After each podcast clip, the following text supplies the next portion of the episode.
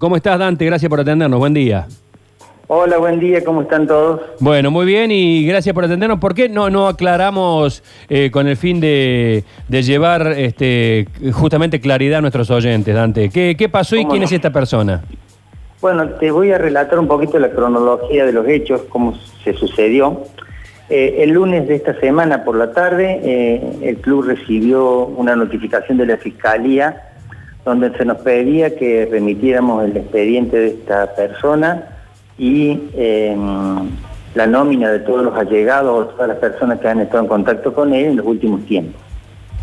Eh, de esa manera nosotros nos pusimos en conocimiento del, del tema. Eh, para nosotros fue una sorpresa enorme, nos agarró eh, totalmente, nos dejó estupefacto porque no teníamos ni idea de una cosa semejante.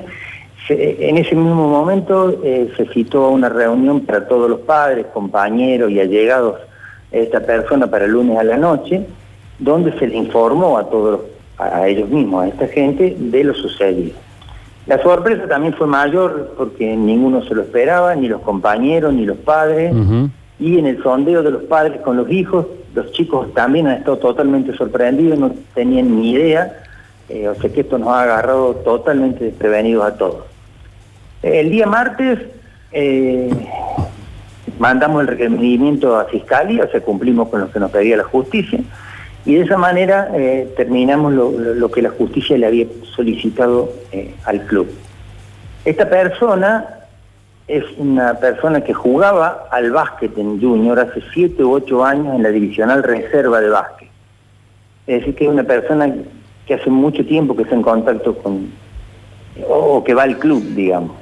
El último año pidió ser colaborador de las divisiones inferiores de, de básquet y se le concedió, eh, porque sinceramente hacía mucho tiempo que estaba en el club y, y se lo conocía, o se creía que se lo conocía. Claro. Eh, y bueno, y así se desarrollaron los hechos. Y él no era ni técnico, ni preparador físico, no era una persona rentada en el club, eh, simplemente era un colaborador y, nunca estuvo al frente de una clase él solo, digamos, ¿eh? porque él, al no tener un título habilitante ni ser nada, era un colaborador del técnico de las divisiones inferiores. Eh, Dante, me parece que es importante eh, aclarar una situación. En, dentro de las imágenes que se han dado, que han encontrado, digamos, que tenía esta persona, no habría nada que tenga que ver con chicos del club, ¿no es cierto? No, no habría podido tomar imágenes de chicos del club. No, no, no, no, creemos que no. Pero la verdad es que eso está todavía sujeto a investigación. Pero digo, ninguno de los chicos ha denunciado No, o ha comentado no. que haya tenido ningún no, contacto. para nada, Bien. para nada. Lo- lo- lo- los más sorprendidos de todos han sido los chicos.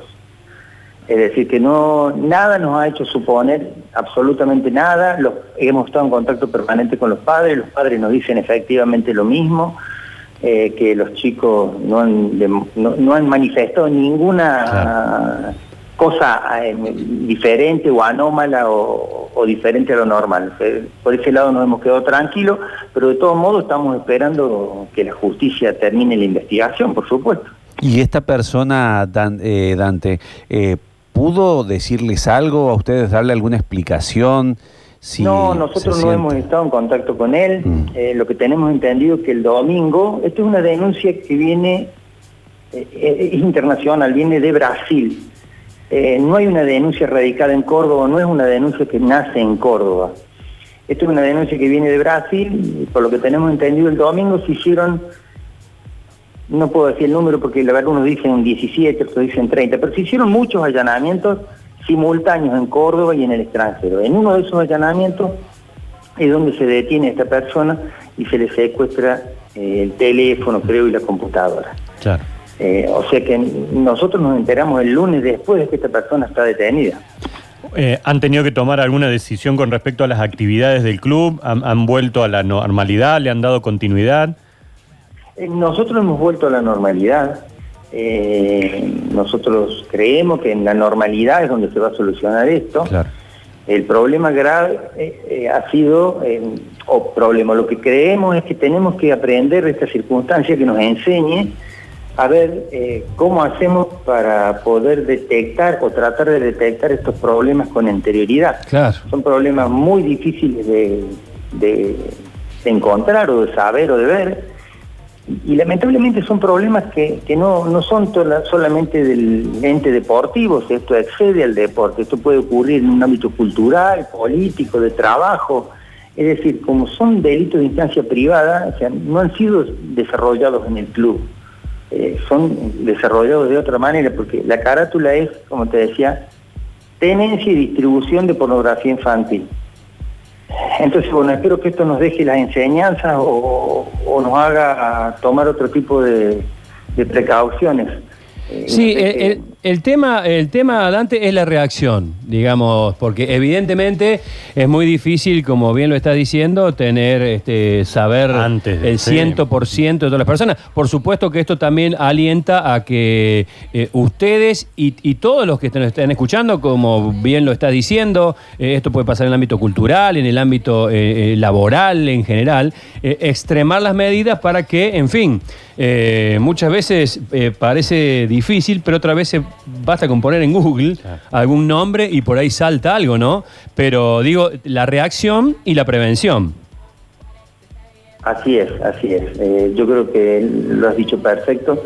Eh, la reacción primera es eh, hacerse cargo de las circunstancias, comunicarla, decir la verdad y empezar ahora, a partir de este hecho, a ver qué mecanismo nos ayuda a, prevenir. Sí, y una cosa es que sea un depravado que consume este tipo de pornografía y otra cosa es que ya sea partícipe en la provisión de contenidos y demás. Digamos, ya acá estamos hablando de eh, un depredador ya mucho más peligroso. Hace poco un, periodista, eh, no sé cómo no, no, no se viralizó más, este, eh, planteaba en un programa de radio en Buenos Aires, un periodista muy conocido, Tenenbaum, que eh, la posesión de pornografía infantil no, incluye en sí, no, no, no significa en sí un delito.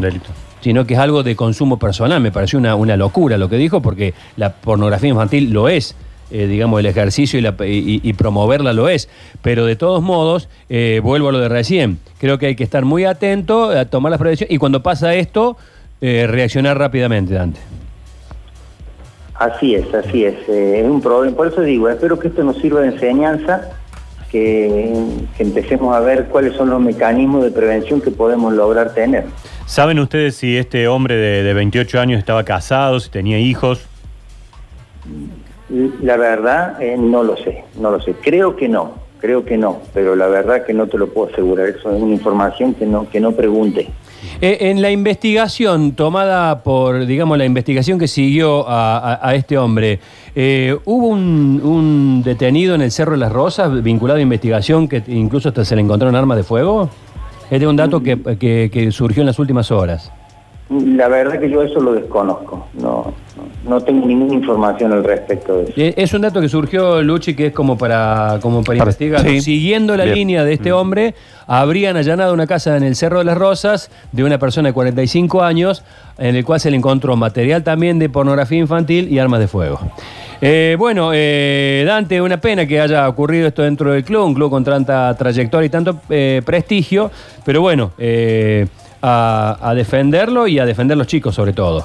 Por supuesto, la, idea nuestra siempre ha sido defender los chicos, respetarlos y, que nuestra responsabilidad como dirigentes, como padres, como jefes de familia, eh, es que la seguridad de nuestros niños y que los niños lleguen al club y se sientan enteramente seguros, confiados y que los padres también se sientan confiados que, que, pueden dejar a, sus niños, no solamente en nuestro club, sino en cualquier club.